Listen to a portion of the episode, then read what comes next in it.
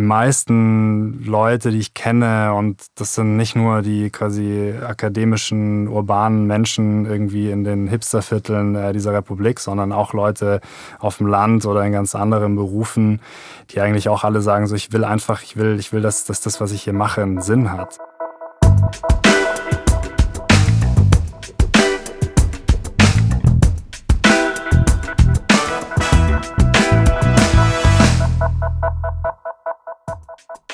Hallo und willkommen bei Network von LinkedIn.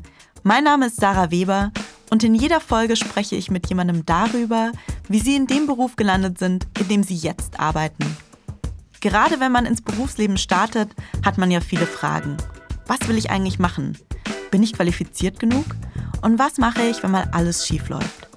Wir wollen euch zeigen, wie ihr es schafft, den richtigen Weg für euch zu finden.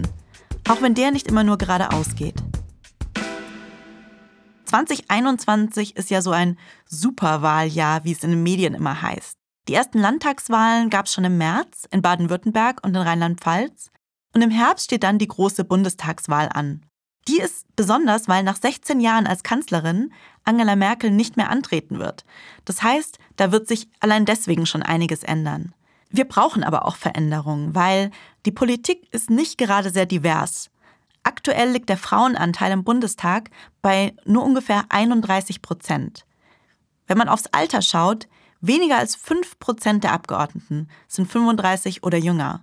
Und auch andere Gruppen sind unterrepräsentiert, zum Beispiel People of Color oder Menschen, die nicht studiert haben, Menschen mit Behinderungen oder auch die LGBTQ-Plus-Community. Und genau das will Maximilian Öl ändern. Er will nämlich den Bundestag vielfältiger machen. Max hat die Initiative Brand New Bundestag gegründet.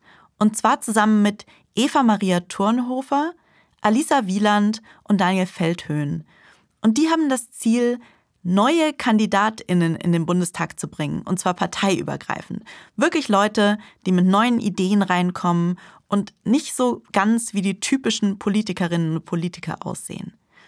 Wir haben darüber gesprochen, warum Max politisches Engagement so wichtig findet, wie er nach dem Abi herausgefunden hat, was er wirklich machen will und warum er eigentlich kein Berufspolitiker werden möchte, auch wenn er im Prinzip den perfekten Lebenslauf dafür hätte.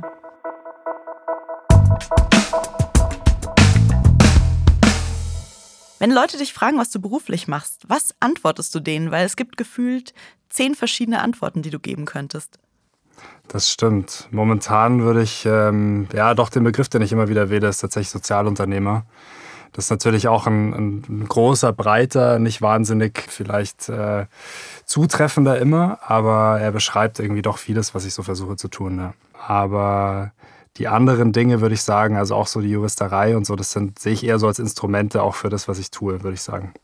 War das schon immer so? Also du hast Jura studiert und wenn ich richtig informiert bin, ist deine Mutter auch Juristin. Äh, Korrigiere mich, wenn ich falsch liege. Ja, sehr gut. Gut, gut recherchiert auf ja. jeden Fall. Ja. also war das dann für dich schon immer so vorgezeichnet oder? Nee, eigentlich tatsächlich gar nicht. Also ich komme äh, ja aus so einer Familie, die so juristisch irgendwie vorgeprägt ist und ich habe mich aber ganz lange dagegen gewehrt. Also ich wollte eigentlich nicht Jura studieren am Anfang. Ich habe dann angefangen, Philosophie zu studieren, erstmal ein Semester ähm, und dann war ich ganz lange auf dem Trip eigentlich Medizin zu studieren. Und tatsächlich war es dann aber damals schon so, als ich dann angefangen habe, mich, für, ja, mich damit auseinanderzusetzen, was es jetzt dann am Ende sein soll, habe ich dann schon gedacht, eigentlich will ich am liebsten irgendwas machen, was was mit Politik und mit Gesellschaft gestalten zu tun hat. Und habe dann wirklich ganz kurzfristig, ich hatte schon einen Studienplatz für Medizin in München und habe dann ganz kurzfristig mich umentschieden und habe dann doch noch äh, den Jura, Jurastudienplatz in Heidelberg angenommen und habe dann da angefangen, Heidel, äh, Jura zu studieren. Also der klassische Juraweg ist ja irgendwie, man studiert erstes Staatsexamen, zweites Staatsexamen und dann wird man irgendwie Anwalt oder Richter oder äh, irgendwas in die Richtung. War für dich dann damals auch schon klar, dass du das eigentlich gar nicht willst? Oder dachtest du dann schon nochmal so, ach, das, das, da geht schon nochmal was, irgendwie Anwaltskanzlei, der klassische Weg? Ja, ich glaube, es war immer so ein Hin- und Herpendeln. Also ich habe schon immer wieder zwischendrin mal gedacht, ach, vielleicht mache ich dann doch noch was klassisch juristisches. Aber eigentlich immer wieder, wenn ich es mir dann mal intensiver angeschaut habe oder gerade auch wenn ich dann wieder neue Projekte gestartet habe ähm, und gesehen habe, wie sehr ich darin aufgehe, dann, dann war das eigentlich immer eine weniger relevante Option. Also es ist, glaube ich, tatsächlich eher so, es ist weniger eine Entscheidung am Ende gegen diesen juristischen Beruf. Ich kann dem schon auch viel abgewinnen. Ich meine, Rechtsstaatlichkeit auch heutzutage, auch mit dem, was wir ja versuchen im Politischen zu erreichen, also gegen, gegen den ganzen aufkommenden Rechtspopulismus und so, ist natürlich schon sehr relevant. Also gerade auch so die Staatsanwaltschaften und die Richterschaft, ähm, wenn wir da keine quasi ja, verfassungstreuen, rechtsstaatlich eingestellten Personen haben, dann wird das alles sehr schwierig mit unserem Staat. Aber ja, wie gesagt, das war dann einfach die, die Projekte, also ob das jetzt Refugee Law Clinics war oder jetzt auch Brand New Bundestag, wo ich dann einfach merke, quasi die großen Herausforderungen auch dann so Projekte an den Start zu bringen, sie dann auch wirklich zu, zu, zu realisieren, das catcht mich dann doch noch mehr als ähm, die Vorstellung, klassisch juristisch zu arbeiten. Fangen wir mal mit der Refugee Law Clinic an, die du ja mitgegründet hast in Köln damals. Wie bist du überhaupt auf diese Idee gekommen? Ja, das war tatsächlich dem Umstand geschuldet, also schon stark inspiriert von diesem Jurastudium in Köln. Und das ist in Köln, kann ich direkt quasi als Disclaimer sagen, äh, finde ich nach meiner Wahrnehmung sehr viel ja, flexibler und lebendiger schon als in, in vielen anderen noch ein bisschen konservativer eingestellten äh, Studienstätten.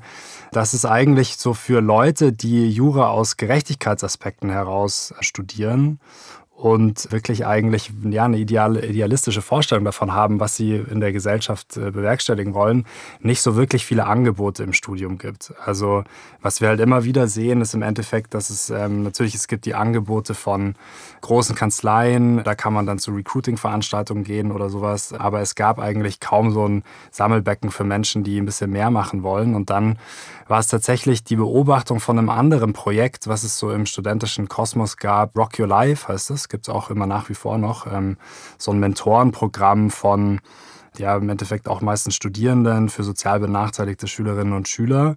Und das fand ich irgendwie so inspirierend, dass man als Student schon mit seiner Zeit andere Dinge anfangen kann, als irgendwie Klausuren zu schreiben oder dann äh, ja, sich mit einem Nebenjob ein bisschen Geld dazu zu verdienen. Das hat mich nicht losgelassen und dann habe ich halt angefangen, darüber nachzudenken, was könnte man eigentlich in diesem juristischen Kontext machen. Du, du sagst gerade, dass man ja nicht nur irgendwie Klausuren schreiben will. Wie viel Zeit hast du damals da reingesteckt? Also das, das klingt für mich, so was ganz Neues aufzubauen, klingt für mich jetzt nicht nur so nach mal hier zwei Stunden und da mal zwei Stunden. Ja, das stimmt schon. Also es war auf jeden Fall phasenweise, denke ich, waren es schon mindestens 20, 30, vielleicht auch mal 40 Stunden, ähm, je nachdem, wie, wie leidenschaftlich ich gerade mit dabei war. Ich habe das große Glück, oder das ist, glaube ich, so ein bisschen was, was ich über mich gelernt habe. Bei mir ist es tatsächlich so, wenn ich ähm, bei mir befruchten sich die, gegen, die, die Sachen gegenseitig. Also wenn ich was habe, äh, wo ich quasi mit vollem Herzblut dabei bin, dann habe ich meistens auch noch eine Energie dann für die anderen Dinge, sprich in dem Fall für die Klausuren und fürs Studium. Und bei mir war das tatsächlich, ich habe die Refugee Law Clinic in Köln gegründet. Das war so anderthalb Jahre, bevor ich mein äh, erstes Staatsexamen geschrieben habe.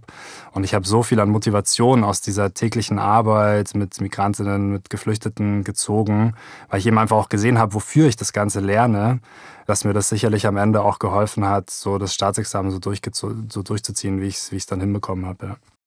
Und ihr habt da nur noch mal zur Erklärung für Geflüchtete wirklich kostenlose Rechtsberatung angeboten. Also für alle, die irgendwie schwer fanden, einen Anwalt, eine Anwältin zu finden und die eben auch zu bezahlen, dass die auch eine Möglichkeit hatten, Rechtsberatung zu bekommen.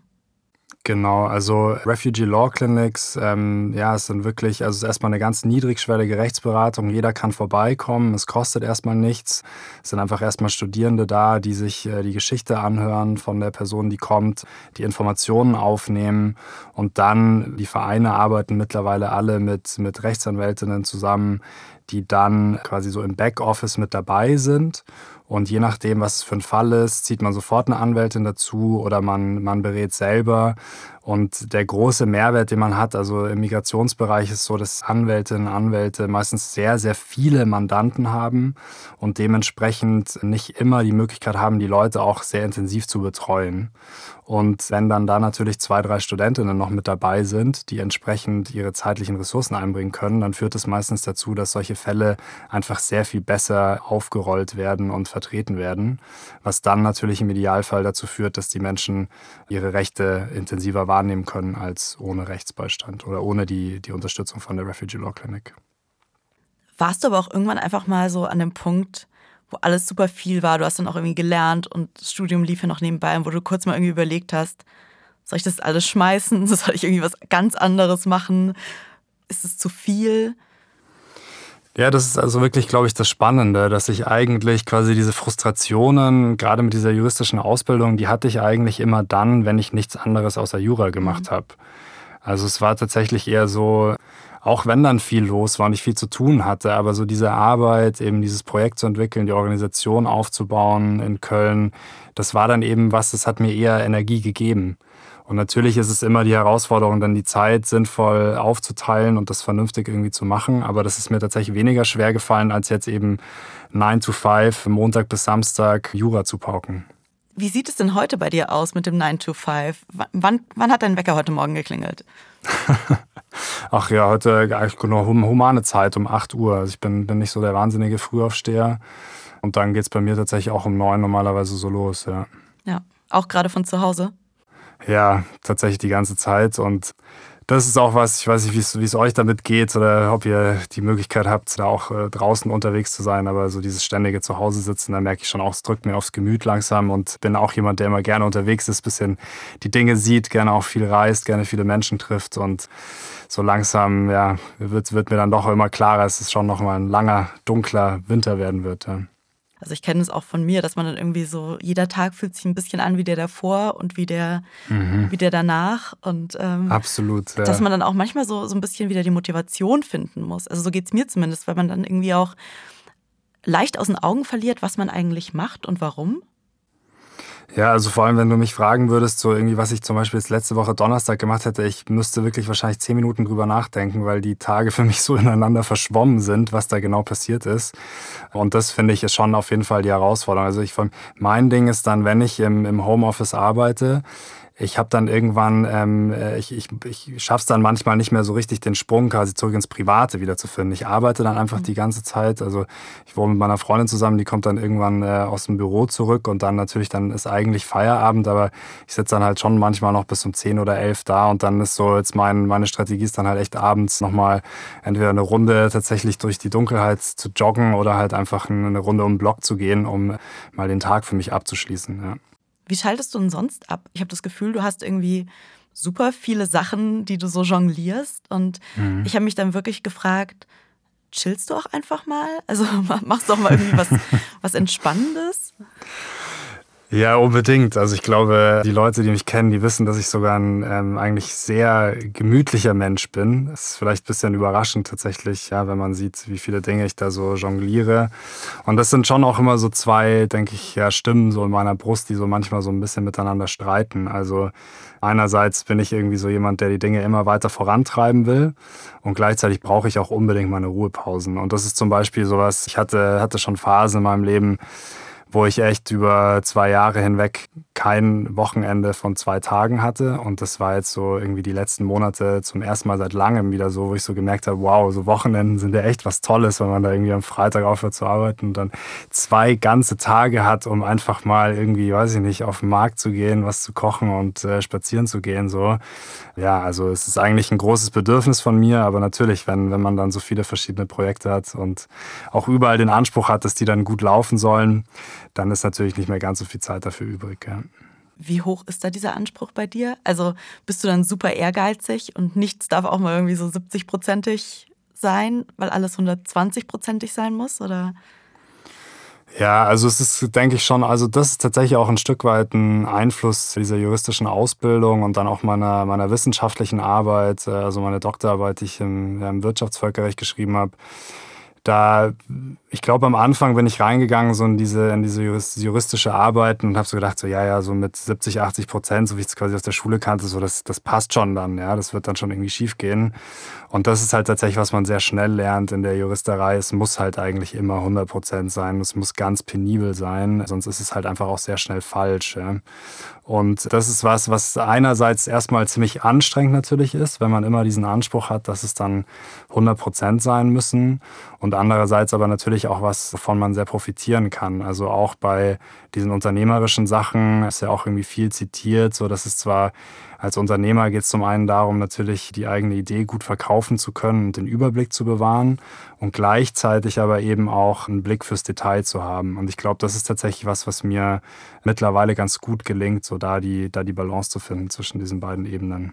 Wenn du gerade schon das Wort Balance ansprichst, du hast Brand New Bundestag mitbegründet, mitinitiiert und da versucht ihr wirklich diverse frische, neue Kandidatinnen aufzustellen für die Bundestagswahl 2021.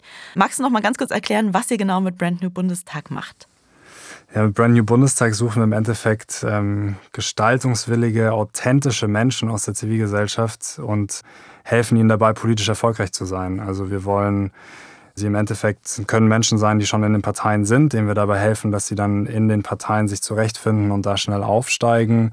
Es können aber auch Menschen sein, die bislang sich zivilgesellschaftlich engagiert haben und sich jetzt einbringen wollen und auch wirklich ins Parlament wollen. Und die begleiten wir dann mit, äh, ja, wirklich so als Sparringspartner, ähm, mit Coachings. Es gibt diverse Input-Workshops von Expertinnen im Bereich äh, Campaigning, Organizing. Wir haben natürlich mittlerweile relativ viele Volontierressourcen, die wir den Leuten vermitteln, wollen auch Zuschüsse über Crowdfundings erwirtschaften, die wir dann weiterzahlen an, die, an unsere Leute. Und ähm, so sind wir im Endeffekt ja eine, eine Graswurzelorganisation, die dafür sorgen will, dass es mehr progressive Menschen gibt, die uns alle voranbringen in den Parlamenten. Erklär noch mal ein bisschen, was ihr da genau macht. Also wirklich auch, was ihr da jeden Tag macht, was da deine Rolle ist und wie diese Arbeit tatsächlich aussieht. Ja, also bei Brand New Bundestag war ich ja tatsächlich der von uns, der da die, die Doku über AOC, Knockdown the House auf Netflix letztes Jahr gesehen hat. Und ähm, ja, die fand, fand ich eben auch super inspirierend und ja, ich hatte mich eben über, über Refugee Law Clinics ähm, in dem politischen Bereich bewegt und habe dann irgendwann gesagt, okay, jetzt muss ich auch mal rein in eine Partei und mir das genauer anschauen, weil irgendwie am Ende des Tages sind die halt krasse Doorkeeper dafür, was man dann am Ende des, also wenn man am Ende des Tages gesellschaftlich was gestalten will.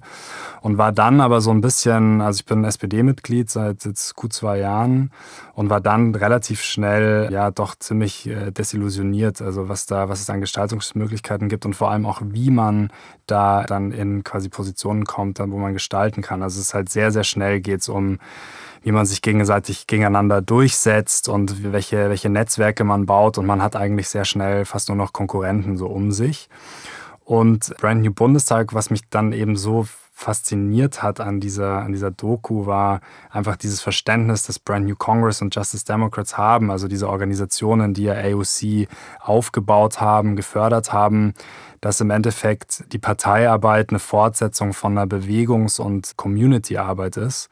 Und das ist so ein Verständnis, wo ich das Gefühl hatte, sowas können wir eigentlich in Deutschland gut gebrauchen.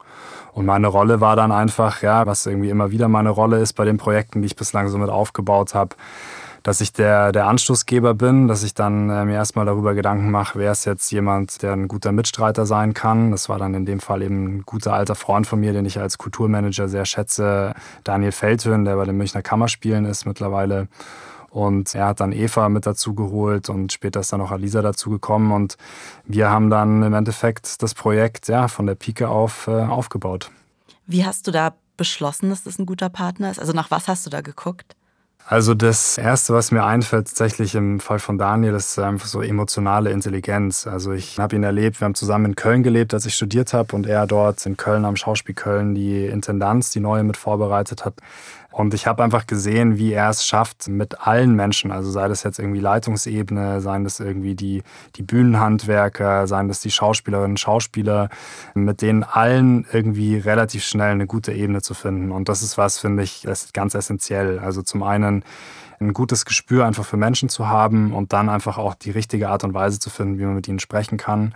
Und so jemanden wollte ich unbedingt mit dabei haben und dann hat sich auch noch ergeben, dass er gerade ein bisschen Zeit hatte, mit mir gemeinsam drüber nachzudenken und dann war das ein, ein No-Brainer, wie man so schön sagt. Ja, ich finde sowieso, das ist eine Sache, an der man auch ganz oft merkt, wer gute Führungskräfte sind oder äh, Menschen in, in leitenden Funktionen, was auch immer das ist, wer wirklich auch mal keine Ahnung, in den Raum reinkommt und nicht nur guckt, wer ist die andere wichtige Person, sondern wer sind einfach die anderen Menschen im Raum, egal wer die sind und es einfach auch anzuerkennen.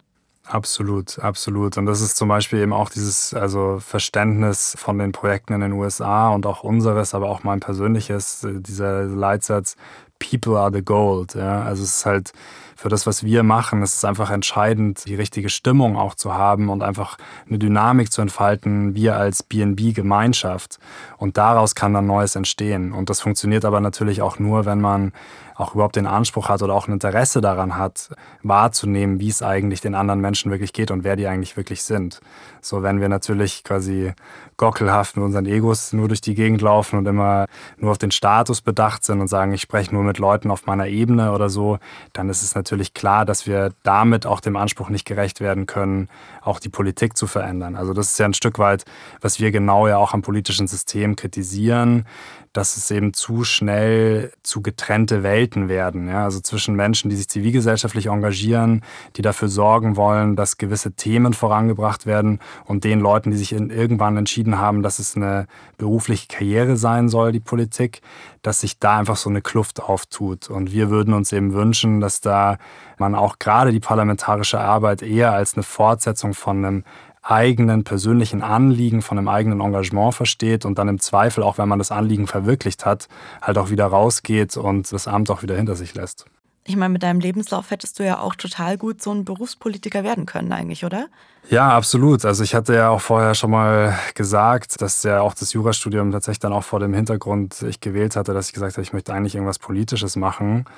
Und dann ähm, habe ich aber eben relativ schnell gemerkt, ja, natürlich könnte ich jetzt den Weg gehen, den viele vor mir gegangen sind und irgendwie versuchen, in fünf oder zehn oder was auch immer Jahren im Bundestag zu sitzen. Aber das ist halt genau der Punkt. Ich meine, ich bin irgendwie ein, ein Mensch aus einem akademischen Elternhaus, ein Mann, quasi äh, ja, Bio-Deutsch, Allmann Weiß, habe Jura studiert und einen Doktortitel und das ist halt von den Leuten gibt es halt schon genügend im Bundestag und es ist halt, ich habe auch nicht das Gefühl, also ich frage mich halt immer gerne, so wie ich halt einfach auch am wirksamsten sein kann. Und meine Wahrnehmung ist einfach, dass ich mit dem, was, was wir da jetzt tun, mit Brand New Bundestag, haben wir einen ganz anderen Hebel und können viel mehr Dinge auch in Bewegung setzen, viel mehr Menschen dabei helfen, politisch erfolgreich zu sein, als wenn ich jetzt hier die nächsten Jahre meine persönliche Kampagne vorantreiben würde. So. Wie genau, also was ist euer Ziel? Wirklich eine Person in den Bundestag zu kriegen, so die, die deutsche AOC oder den deutschen AOC oder möglichst viele verschiedene Leute, auch wenn die dann vielleicht gar nicht so medienwirksam im Bundestag sind? Also natürlich wollen wir am liebsten alle von den Leuten, die wir unterstützen. Also es, einige haben wir auch schon bekannt gemacht, es werden noch mal einige auch dazukommen. Natürlich wollen wir die am liebsten alle im Bundestag sehen. Wir sagen aber also quasi es ist für uns auch schon ein Erfolg, wenn einfach die Aufmerksamkeit auf unsere Themen gelenkt wird. Und das ist eben was, was wir jetzt schon sehen, was natürlich total schön ist, ja, dass auch aus den Parteien raus oder auch einzelne Abgeordnete von sich aus jetzt sagen, ja, wir haben wirklich, wir haben ein Problem mit Diversität, so, wir haben ein Problem mit unseren Strukturen, wir müssen das verändern, wir müssen da dynamischer, lebendiger werden. Also das ist für uns schon ein großer Erfolg. Dann ist es, denke ich, für uns auch ein großer Erfolg, wenn einfach unsere inhaltlichen Forderungen auch aufgegriffen werden und eine Rolle spielen. Also ich meine, for Future pusht das 1,5 Grad Thema, dem wir uns auch verschrieben haben. Staatliche Seenotrettung ist für uns ein sehr zentrales Anliegen. Also das sind quasi andere Faktoren, wie man den Erfolg messen kann. Unabhängig davon, dass es natürlich, also wir wollen jetzt, die Bundestagswahl ist für uns ja der Auftakt und danach wollen wir ja weiter auf, auf Landesebene und auch auf kommunaler Ebene aktiv sein. Und da wäre es natürlich schon toll zu sagen, hey, wir haben das schon mal mit einer Person geschafft, ähm, die ist jetzt im Bundestag, die kann ein Sprachrohr sein für die, die dann auch nach ihnen kommen. Also es wäre natürlich schon schön, das zu erreichen, aber wie gesagt, es gibt auch abgestufte Möglichkeiten, unseren Erfolg zu messen. So ein bisschen die Vorbildfunktion, ne? dass auch sich vielleicht Leute, die jetzt nicht die typischen nicht so, nicht so deinen Lebenslauf quasi hingelegt haben, nicht so die typischen Politikerinnen-Karrieren, dass die dann auch irgendwie denken, okay, vielleicht jetzt nicht Bundestag, aber Landtag oder auf, auf irgendwie bei mir in der Stadt oder bei mir auf dem Dorf, könnte ich vielleicht auch was verändern. Absolut, absolut. Also ich meine, ich glaube, also Kamala Harris ja bei ihrer Antrittsrede hat es ja auch so gesagt, so dass es einfach, ähm, dass sie da jetzt steht in dieser Position, dass das durchbricht einfach hoffentlich dann nochmal viele Glasdecken einfach für die, die nach ihr kommen. Und das ist natürlich auch genau die Idee äh, vom Brand New Bundestag, dass es einfach so ein paar Role Models wirklich gibt, an denen sich dann viele andere auch aufrichten können oder sich inspirieren lassen können davon. Das, das ist auf jeden Fall das Ziel. Ja. Hast du so ein Vorbild? Also auch jemanden, der jetzt vielleicht nicht den einfachen, vorgezeichneten Weg fast schon, möchte ich sagen, gegangen ist, sondern halt auch irgendwie gesagt hat, hey, ich probiere jetzt lieber mal was? Ja, ich meine, also das ist tatsächlich das, die, die großen Vorbilder so der Geschichte, also ja, das sind, das sind natürlich sehr schnell sehr große Namen. Ähm, aber ich meine, wen, wen ich tatsächlich immer wieder einfach super inspirierend finde, ich meine, das ist so, ja, es sind halt so natürlich die, die Mahatma Gandhis und auch Nelson Mandelas dieser Welt, so, ne? Also die halt, ich meine, bei Gandhi natürlich einfach super inspirierend, dass er ja eigentlich auch aus diesem juristischen, so dieser juristischen elitären äh, Erziehung herauskam und dann aber irgendwie auch gesagt hat, so nee, das ist jetzt irgendwie hier nicht mein Weg und ich habe mir zwar diese Privilegien erarbeitet, aber es geht hier eigentlich irgendwie um was anderes so. Und ich glaube, dass das einfach generell Menschen, die quasi sehen, dass sie Privilegien haben, sei es aufgrund der Herkunft oder sei es auch aufgrund einfach der, der Talente, die sie mitbekommen haben oder auch der Fähigkeiten, die sie erworben haben und die dann sagen, ich setze es jetzt nicht dafür ein, nur um mich zwangsläufig jetzt so maximal erfolgreich zu machen, sondern ich setze es dafür ein, dass wir zusammen als Gesellschaft, als Menschheit irgendwie vorankommen. Das ist natürlich auf jeden Fall auch das, was mich inspiriert. Ich habe auch das Gefühl, das ist sowieso so eine Sache, die in unserer Generation, in der jüngeren Generation auch fast nochmal ein größerer Treiber in den letzten Jahren geworden ist. Also wirklich dieses gar nicht so auf sich selbst schauen, sondern der Versuch, auch darüber hinaus irgendwie was zu verändern. Ja, unbedingt. Also ich glaube auch, dass wir, ja, ich meine, das ist natürlich, es ist halt auch das schon wieder ein Stück weit ein Privileg, so, ne, wenn wir die Generationen davor betrachten, so irgendwie nach dem, nach dem Krieg und dann gab es irgendwie diesen Nachholeffekt und man hat, man hat auch den Konsum und einfach diese, die Entwicklung, das Wachstum einfach der bei uns in Deutschland einfach total genossen. Und wir sind natürlich auch in ein anderes Umfeld reingeboren. Und ja, aber ich gebe dir total recht, das ist auch meine Wahrnehmung, dass eigentlich die meisten Leute, die ich kenne, und das sind nicht nur die quasi akademischen, urbanen Menschen irgendwie in den Hipstervierteln äh, dieser Republik, sondern auch Leute auf dem Land oder in ganz anderen Berufen, die eigentlich auch alle sagen, so ich will einfach, ich will, ich will, dass, dass das, was ich hier mache, einen Sinn hat. Ja. Und das ist natürlich dann auch wieder, also spiegelt sich ja dann auch wieder in den Debatten über eine Viertageswoche zum Beispiel oder generell einfach bei der Frage, in welche Richtung wollen wir unsere Arbeitswelt und unsere Wirtschaft drehen. Und dann kommen wir natürlich zu diesem großen sozial-ökologischen Transformationsthema, was natürlich auch wir als Brand New Bundestag mit voranbringen wollen. Wir machen den Podcast ja vor allem auch für Leute, die gerade frisch in den Beruf starten. Und gerade wenn du auch, du hast, du hast ja ganz viele Stationen schon durchlaufen. Hast du einen Ratschlag für Leute, bei denen es jetzt langsam losgeht und die sich überlegen, was will ich eigentlich machen? Wo soll es für mich hingehen? Was, was steht als nächstes an? Irgendwas, was du denen mitgeben kannst?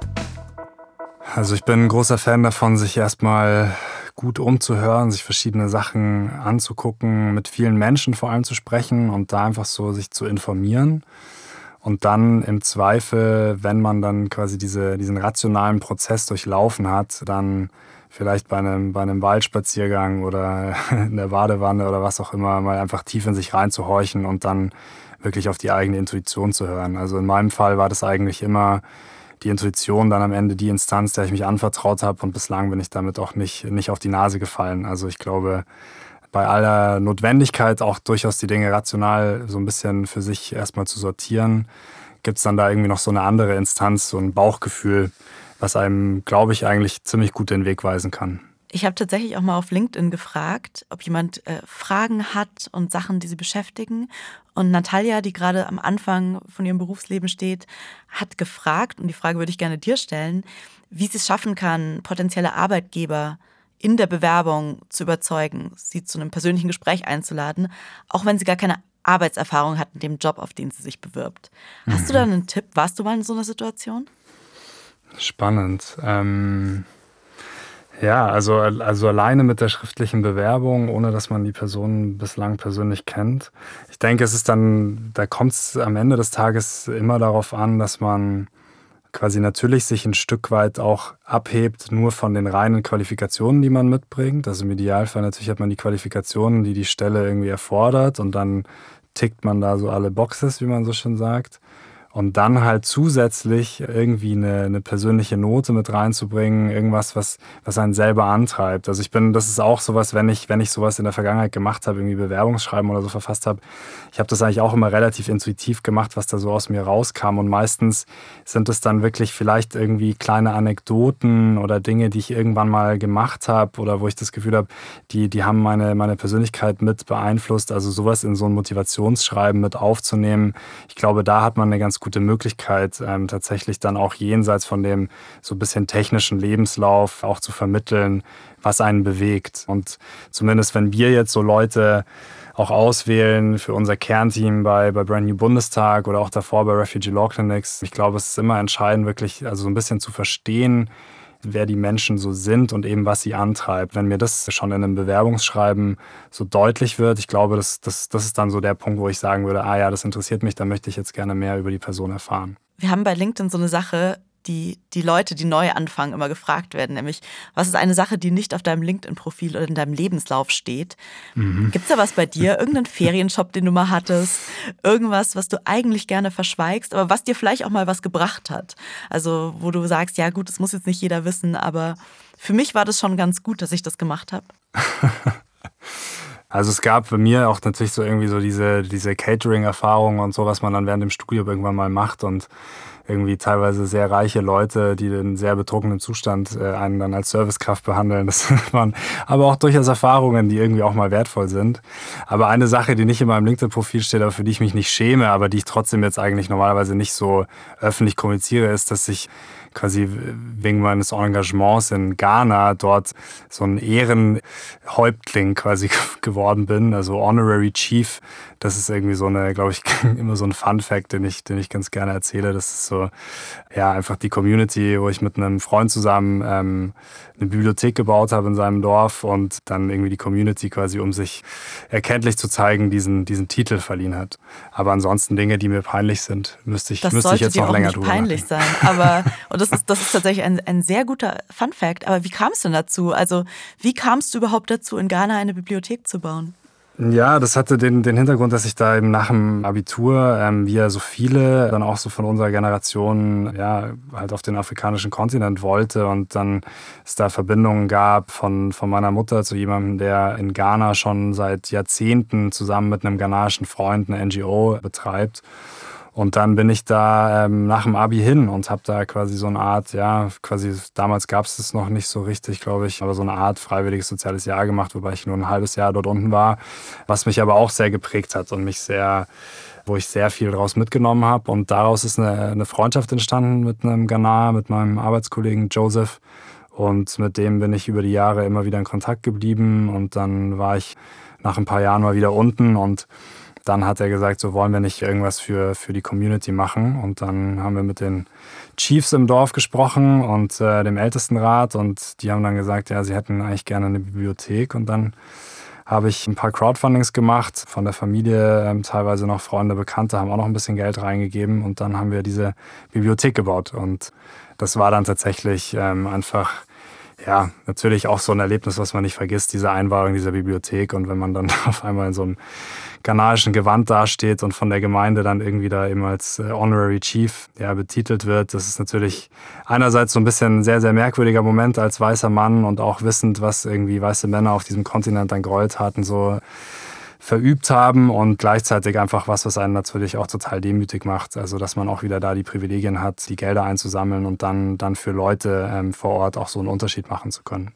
War das für dich dann auch vielleicht so ein bisschen ein Schlüsselmoment, dass du gesagt hast, okay, es, es muss irgendwie ein bisschen mehr sein als nur Karriere für mich selbst? Auf jeden Fall. Also diese Zeit in Ghana, ich meine, wie gesagt, ich, ich kenne viele Leute, die, die eben das Glück hatten, dann nach dem Abi oder irgendwann auch schon im, im Laufe der Schule mal rauszukommen, so aus dieser quasi First World, so aus dieser westlichen Industriewelt und irgendwie mal zu sehen, dass, dass, die, dass die Erde eben doch sehr viel größer ist, dass es da nochmal ähm, ja, einfach viele Milliarden Menschen gibt, die in ganz anderen Realitäten jeden Tag leben. Und das war auf jeden Fall sowas, dass ich danach zurückgekommen bin und gemerkt habe, ich kann mich gar nicht mehr einfach nur jetzt auf meine eigene Karriere besinnen. Dafür weiß ich einfach zu viel. Also für mich war das so ein Gefühl tatsächlich, als ich da zurückgekommen bin, obwohl ich davor auch schon äh, mal im außereuropäischen Ausland gewesen war. Aber danach war das so, dass ich das Gefühl hatte, jetzt ist die Erde für mich wirklich eine Kugel geworden. So jetzt ist irgendwie, jetzt habe ich irgendwie, jetzt weiß ich, dass es eine ganz andere Realität auch noch gibt.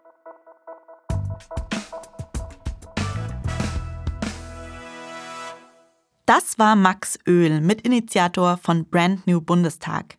Ihr findet ihn als Maximilian Öl und auch seine Initiative auf LinkedIn. Was sind die Dinge, für die ihr euch engagiert? Seid ihr politisch aktiv oder ehrenamtlich tätig? Teilt eure Erfahrungen auf LinkedIn mit dem Hashtag Network und diskutiert auf meinem Profil mit. Ihr habt eine Frage an einen unserer künftigen Gäste? Schickt einfach eine E-Mail an network at linkedin.com. Network wie immer mit zwei T. Heute haben wir die Frage von Natalia gehört, dazu, wie ihr es schaffen könnt, euren Arbeitgeber zu einem Gespräch zu überzeugen, auch wenn ihr noch überhaupt keine Berufserfahrung in dem Bereich habt. Abonniert Network, teilt den Podcast mit euren Freundinnen, bewertet ihn und hinterlasst uns eine Rezension bei Apple Podcasts. Das hilft anderen dabei, den Podcast auch zu finden. Network ist ein Podcast von LinkedIn, produziert von Haus 1. Redaktion Susanne Klingner und Julia Rothaas. Der Podcast wurde aufgenommen bei Plan 1 mit Dank an Ralf Weigand und Christoph Tampe. Schnitt und Sounddesign Joscha Grunewald. Ich bin Sarah Weber und wir hören uns hier wieder in zwei Wochen.